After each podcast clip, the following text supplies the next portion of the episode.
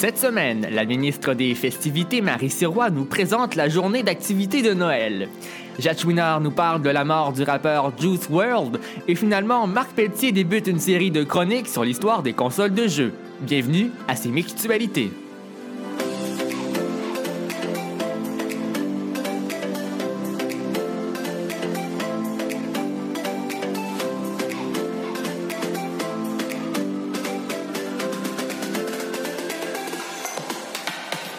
Bonjour, ici Vincent Gosselin, bienvenue à l'émission.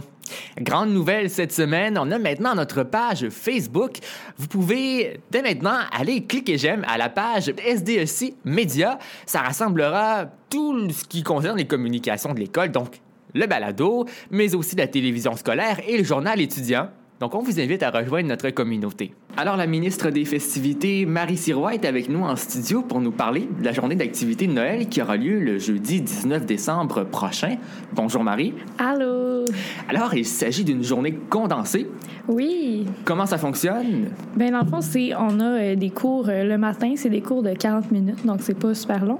Puis l'après-midi, on commence vraiment les euh, activités de Noël, puis plus le plaisir. ça. Ah, justement, quels sont les points saillants, les activités phares de la journée? Euh, ben, premièrement, à partir de midi, euh, environ 40, on commence, euh, tous les élèves vont dehors pour comme jouer dehors. Euh, mettons, il y a des, du sucre à la corde, du chocolat chaud servi. Ensuite, il y a un spectacle d'un humoriste qui euh, vient pour nous. Et à la fin de la soirée, vers 5 heures, on a des feux d'artifice euh, dans la cour d'école. pour même les parents peuvent venir voir aussi. Peux-tu nous annoncer qui est l'humoriste qu'on n'a pas dit encore? Non. Donc, l'humoriste officiel est Michel M. Pambara. C'est un humoriste qui a vraiment fait ses preuves là, dans le domaine. Très bien. Son spectacle sera à la salle de séjour du premier cycle, c'est oui, ça? du premier cycle. En ce qui a trait à la tenue vestimentaire, ah, comment Ben, ça fonctionne? les élèves, euh, on leur demande de s'habiller aux couleurs de Noël, donc soit du vert, euh, du rouge.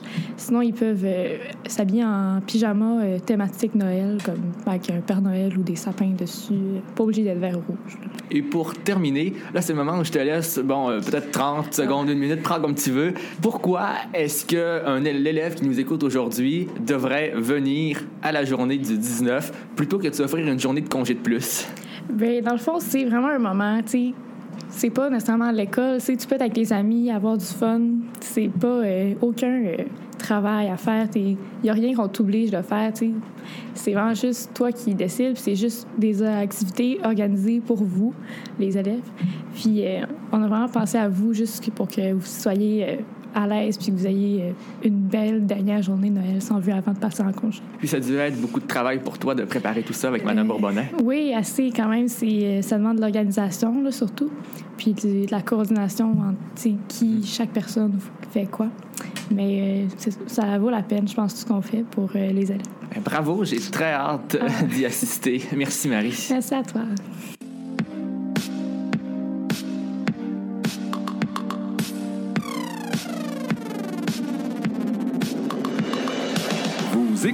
Sémictualité avec Vincent Gosselin, Marc Pelletier, Jade Chouinard et Noémie Vachon.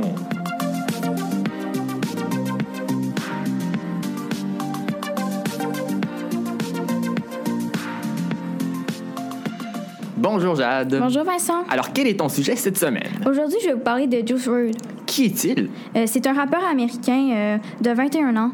De quoi est-il mort? En sortant de l'avion, ben, il a été pris de convulsion, puis euh, quand ils ont fouillé ses bagages, ils ont trouvé des armes puis de la drogue. Fait qu'on sait pas s'il était mort à cause de la drogue ou justement parce qu'il a juste convulsé. Euh, quel est le lieu précis de sa mort? Euh, la- L'aéroport de Chicago. Mhm. Et, et ça a fait beaucoup parler, notamment sur les réseaux sociaux. Je voyais ça dans des stories Instagram. Et je crois aussi qu'il y a une histoire avec sa mère. Ouais, c'est ça. Mais sa mère, en fait, euh, on dirait qu'elle est plus contente que son fils meure parce qu'elle se fait vraiment beaucoup d'argent avec ça. Elle utilise ce fait-là pour euh, ramasser de l'argent de, par exemple, les fans de Juice WRLD. Euh, puis moi, je trouve ça un peu inacceptable. C'est quand même son fils, puis elle, elle s'en fout. Elle est plus contente qu'il meure qu'il reste en vie. Et puis, euh, quand je parlais des stories Instagram, euh, pourquoi est-ce que ça a créé un tel mouvement sur les réseaux sociaux? euh? Euh, ben, c'était un rapport très, très populaire, puis euh, il était beaucoup aimé euh, des, surtout des adolescents. Fait les, ils le mettent dans leur story pour leur mettre un dernier hommage. Faire un dernier hommage, pardon. Très bien, merci beaucoup, Jade. Merci, Vincent.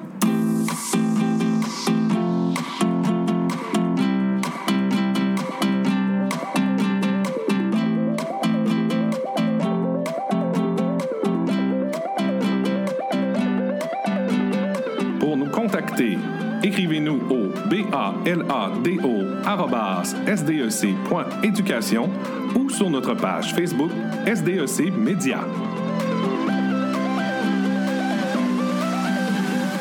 Salut Marc. Bonjour Vincent. Alors de quoi tu nous parles spécialement aujourd'hui? Eh bien, je vais vous parler des générations de consoles. D'accord. Alors, où est le début dans tout ça? Eh bien, euh, beaucoup de gens vont se dire que le premier vrai jeu vidéo, c'est Pong, euh, qui est très connu, mais en réalité, Pong est sorti en 1972, alors que le vrai premier est sorti en 1958, et le nom était Tennis for Two. Donc, c'est ça- c'est des jeux très semblables. Euh, c'est juste que le design était différent, je dirais, euh, parce que les deux sont inspirés du tennis en quelque sorte. Mhm. Et quand est-ce que ça a commencé à être vraiment davantage popularisé? Eh bien, c'est avec euh, la NES qu'on connaît tous et la Master System. Donc, c'est là que ça a commencé vraiment à débuter. Les gens, c'était en mode Hey, maman, je veux la NES ou je veux la Master System. Il y avait déjà les, les frictions entre consoles. Euh, mais c'est sûr que la NES euh, est très populaire encore aujourd'hui. Euh, par exemple, la mini NES qui avait fait parler d'elle l'an passé. Donc, beaucoup de gens se sont remis à la NES grâce à la mini NES. Et euh, c'est pas mal euh, ça, que c'est, ça a vraiment débuté grâce aux deux consoles. Et puis je crois qu'il y a eu une guerre économique dans ton histoire. Et oui, c'est surtout à la quatrième génération de consoles où est-ce que Sega et Nintendo euh, ont vraiment fait une guerre économique énorme. Euh, pour te dire, en fait, euh, les consoles Sega sont noires et Nintendo sont blanches. Et donc, pour donner un exemple, la console familiale, c'était la Mega Drive contre la Super Nintendo. La console portable, la Game Boy contre la Game Gear. Euh, les mascottes Mario Sonic, euh, très connu Mario Sonic, euh, il y a des millions de peluches des deux. par exemple, Mario et Sonic aux Jeux Olympiques, il y en a plein. Ouais. Et puis dis-moi, lors de cette génération-là, est-ce qu'il y avait d'autres consoles? Oui, la Neo Geo. Elle était considérée comme la meilleure pour les jeux de combat. Et- et c'est elle qui avait le plus de performance au niveau des. Si on check juste données, euh, c'était elle qui avait le plus de, de performance. Et elle offrait aux joueurs euh, la sensation des bandes d'arcade qu'on avait perdues en quelque sorte. Euh, lors de cette génération-là, je dirais qu'il y a eu beaucoup de jeux marquants. Nintendo, il y a eu Mario Bros, qui est un jeu de plateforme qu'on connaît quasiment tous. Là. Ouais, ouais. Mario Kart, un jeu de course qui est fait pour avoir beaucoup de rivalité entre le monde. Le Pokémon, très connu, un Pokémon qui est considéré par beaucoup de joueurs comme étant le jeu de leur enfance. Euh, Pokémon, c'est surtout ça pour beaucoup de joueurs. Ouais, c'est vrai. Et euh, Zelda. Donc, euh, Zelda, c'est un jeu où est-ce que tu t'aventures dans la peau de Link, tout simplement. Ça, c'est au niveau de Nintendo. Donc, Nintendo ont sorti ça qui a beaucoup marché, puis qu'aujourd'hui, c'est, on en entend parler à droite et à gauche. Euh, au niveau de Sega, il y a Sonic, forcément. C'est, ce que les gens ont aimé, c'est que ça mélangeait de l'aventure puis de la plateforme, mais c'était pas comme. Link, par exemple, c'est un jeu très lent. C'est intéressant, ça a des énigmes, mais c'est un jeu très lent. Alors que Sonic, c'est tout l'inverse. C'est qu'il y a des énigmes, il faut que tu cherches partout, il y a des plateformes, mais c'est un jeu qui est très vite. T'sais, il était beaucoup axé sur la vitesse. Euh, et c'est d'ailleurs ce qui a déçu beaucoup de monde avec la future génération qu'on va parler euh, à une autre euh, journée. Euh, il y a aussi eu Aladdin, et oui, Aladdin plateforme. Il est sorti sur Nintendo et sur Sega, mais euh, c'est Sega qui a été marqué parce qu'il était beaucoup mieux. Euh, Nintendo, ils, ont vraiment eu de la misère avec ce jeu-là parce qu'il était beaucoup moins bien que sur celui de Sega. Et sur la Neo Geo, comme j'en ai parlé tantôt, il y a eu beaucoup de jeux de combat. Les trois plus populaires sont des jeux de combat d'ailleurs. Euh, le King of Fighter, donc quasiment tout le monde a entendu parler. Ça, c'est le jeu de combat à l'époque. Tu jouais un jeu, c'était lui. C'est tout. il n'y avait pas de choix, là, c'était lui. OK. Euh, Fatal Fury, donc euh, ça c'est le puis Art of Fighting. Donc ça c'est tous des jeux de combat. Puis c'est les jeux de combat qui étaient le plus populaires sur la Neo Geo. Euh, ben tout simplement, quand on check ça, si on voit là, vraiment au début des consoles, c'était réellement une, les familles arrivaient chez eux. J'en ai parlé à beaucoup de personnes qui ont vécu ça, parce que moi je l'ai pas vécu. Mais j'ai parlé à beaucoup de monde, puis les autres c'était vraiment, par exemple, je connais quelqu'un, mon père, lui il m'a raconté que lui il avait la il, avait- il était Sonic, dans le sens qu'il y avait la Master System, puis ses amis avaient la NES.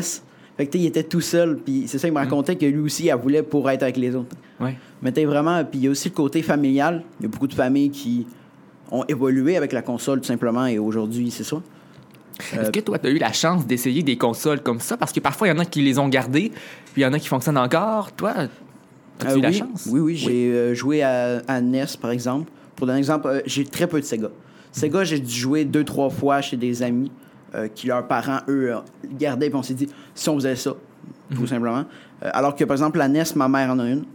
Fait que c'est surtout pour ça que j'ai pu y jouer. euh, voilà. Euh, et donc, c'est ça. Moi, j'ai pas tant. niveau Sega, j'étais pas tant. j'ai- quasiment aucune expérience niveau Sega. Alors que Nintendo, c'est surtout parce que Nintendo est tellement populaire aujourd'hui que c'est pour ça que c'est ça qu'on a. Et puis moi, je connais pas beaucoup les jeux vidéo. Peut-être qu'à la fin de ta série, ben, je vais devenir un pro parce que tu continues dans la même veine la semaine prochaine, c'est ça? Exactement. La semaine prochaine, je vais tout simplement aborder un, un énorme sujet euh, au passage de la 3D. Donc, on va parler là de, de Sony qui est arrivé, très gros concurrent. Euh, on va parler de Sega qui a un peu euh, marché mal dans le mauvais chemin alors que Nintendo a très bien réussi. Très bien, Marc Pelletier, merci beaucoup. De rien. C'est ce qui termine cette émission de Sémictualité, épisode 2. Alors on se retrouve la semaine prochaine. Vous pouvez toujours nous écrire en tout temps sur notre adresse courriel balado@sdec.éducation et sachez pour tout sujet, vous avez un projet, un événement à venir, vous voulez venir nous en parler en studio, vous êtes libre de le faire, on va vous recevoir avec grand plaisir. Écrivez-nous et n'oubliez pas, allez aimer notre page Facebook SDEC Média. Rejoignez notre communauté. Ici Vincent Gosselin. Bonne semaine.